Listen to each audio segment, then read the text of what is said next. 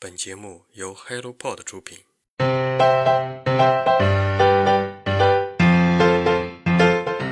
Hello，大家早上好，欢迎来到晨间书适，我是花花。今天是三本新书推荐，有梁永安的对于当代人在阅读、在经历、在爱情方面的所思所想，有关于人与动物在奔跑方面的隐藏内幕，还有一五年韩国 Mars 之下韩国人民生活的状态。如果你对这三本书感兴趣，就听下去吧。梁永安阅读、游历和爱情，作者梁永安，北京时代华文书局。时代变化太快，生活在其中的人总是很辛苦，时常和朋友们感叹：我们真的是没有参照的一代，好孤独的一代。父辈们常说，独生子女一代在开放后。有更多的选择和更好的生活条件，理应生活得更加幸福。但在私人领域，年轻人们共同的感受是更加的迷茫和有压力，更多的问题和更少的答案，更少的幸福模板，更多的人无所适从。我们的社会像是在经历一场剧烈无比的青春期，年轻人们在旧秩序的温存下继续成长，却要投身到新的体系中去。旧的秩序让我们把不出错和完美主义内化，而新体系中选择千千万万，却不给你迷宫的地图，你永远不知道哪条路藏着金羊毛。你应当这样，你应当那样，你应当……年轻人们迷茫，年轻人们还来不及说出自己的困惑，就被海量的建议淹没。也正因如此，梁永安老师的出现才显得恰到好处。我不爱用直击年轻人的痛点这样的话来形容梁老师。这个时代太多的人想要痛击一把年轻人，然后从他们痛处挖出一点金子来。梁永安不是这类人。梁永安阅读、游历和爱情也并不是一本高深的社会学专著，这本书更像是他用视频讲稿精编版，是一个温柔的对话场景。很有意思的是，无论是看视频还是读书。虽然都是梁老师在讲话，但观众们总是有一种被倾听的感觉。他书写着自己对于当代生活、工作、爱情的自我看法，站在青年人的立场去看待这些事情。他的文字不是站在年轻人的立足点，却仍然固守着自己的生活经验和思维方式去批判年轻人，而是真正的把自己带入到年轻人中，试图体验当代年轻人的痛苦与焦虑。所以说，读这本书是放松的，你所有的痛苦和挣扎都可能被接纳，你不用担心被打分、被指责，因为它并不是一本成功学指南。梁永安不会用粗暴的建议你必须这样，你是一棵树，他不会要求你必须结果，也不会让你成为一张桌子。梁老师的建议是具体的，谁都能听得懂。他在讲话前是真的倾听过。也真的共情过。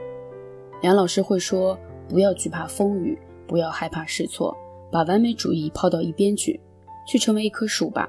发芽的时间就向四面八方勇敢探索，找适合自己的土壤去深埋进去，扎根吸取营养。他能够体会青年人的痛苦，也能够跳出痛苦，给出破局的思路，激发年轻人的生命力。”鼓舞年轻人去践行，去找到自己的位置。他支持人们去找寻某一种方向去生根，但不支持年轻人只做一种机械化的工具。他告诉青年人，不要成为单向的人，也不要成为单向去看待这个世界的人。他给出的例子既贴近生活，也有从书籍和电影中取材。但梁永安无疑是一个理想主义者。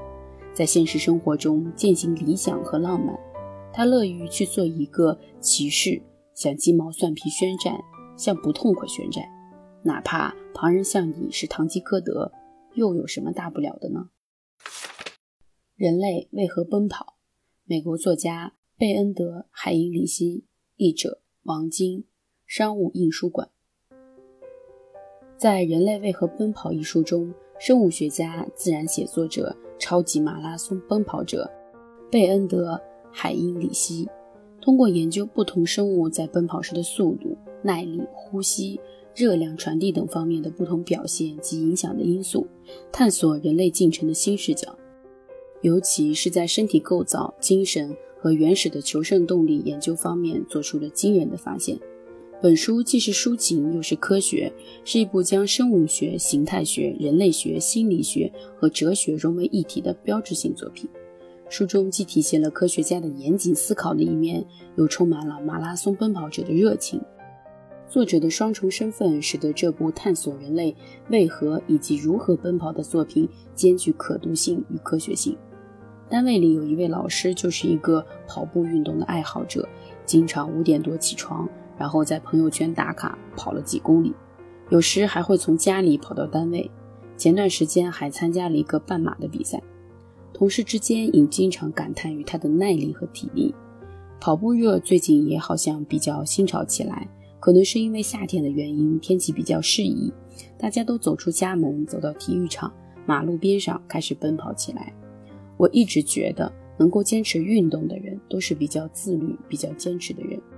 书中还有很多有趣的问题，比如夏夜里的青蛙老是一觉叫一个晚上，它不累吗？它是如何解决长鸣和短叫的次数和频率呢？好用最小的能量去最大化的收益。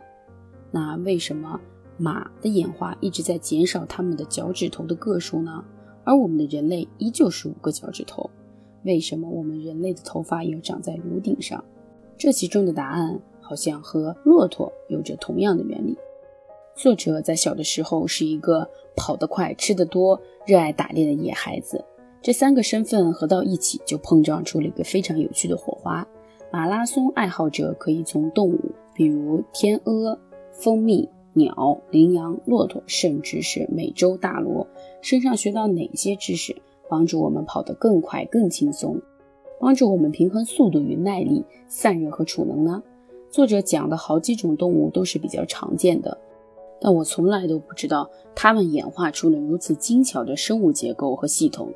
下次如果能够遇见他们的时候，我一定会用憧憬又崇敬的目光想起作者讲给我的这些知识。万物伟大却渺小，怪不得作者引用约伯记第十二章中说的：“你且问走兽，走兽必指引你。”我要活下去。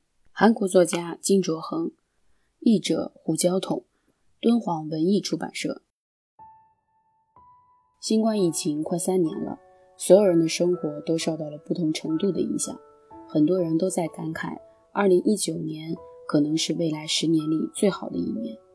我一直生活在一个十八线的小城里，这三年对我而言其实改变并不大。我们这里城市的疫情防控一直做的都很不错，对于我的工作和生活没有造成多大的影响。这就是我的幸运，但我知道有些人并没有我这么幸运。很多人曾经或者现在都处在疫区，孩子不能上学，自己只能居家办公，甚至有不少的人因为疫情失业了。老人们也不能像往常一样出门遛弯或者跳广场舞。他们当中有些人基本生活也面临着一些困境，可能看着空空如也的冰箱发愁。可能会因为没有收入而日渐消瘦，车贷、房贷也是压力，在他们心头是一个巨大的石头。网络上各种零散的信息离我很远，我只能通过网络对于身处疫区的朋友们表达一下同情。这一点令人有点愧疚，因为我无法帮到他们，帮到他们做一些事情，也难以感受他们当时的心情。人类在某些瘟疫面前显得非常渺小，人类在进化。而细菌、病毒也在不断的进化，所以，我们与自然界的博弈永不停息。在新冠之前，2015年的8月，韩国出现了一种叫做 MARS 中东呼吸综合症的传染疾病，患者常常出现发烧、咳嗽、肌肉酸痛、恶心等症状，是一种呼吸道传染病。最早是出现在2012年沙特等中东地区。因此被命为中东呼吸综合症。而2015年韩国出现的 MARS 疫情历经两个月，一万六千多人被隔离，死亡人数约四十人左右。很多 MARS 受害者被网络上人肉搜索，被周围的人厌恶，被贴上标签，生活在巨大冰冷的高墙之内。韩国的相关部门和医院也不承认错误，不愿对患者甚至死者的家属道歉赔偿，受害者陷入了深深的绝望。韩国作家金卓恒调查采访了 MERS 感染者和家庭、医护人员，以此作为背景创作了小说《我要活下去》。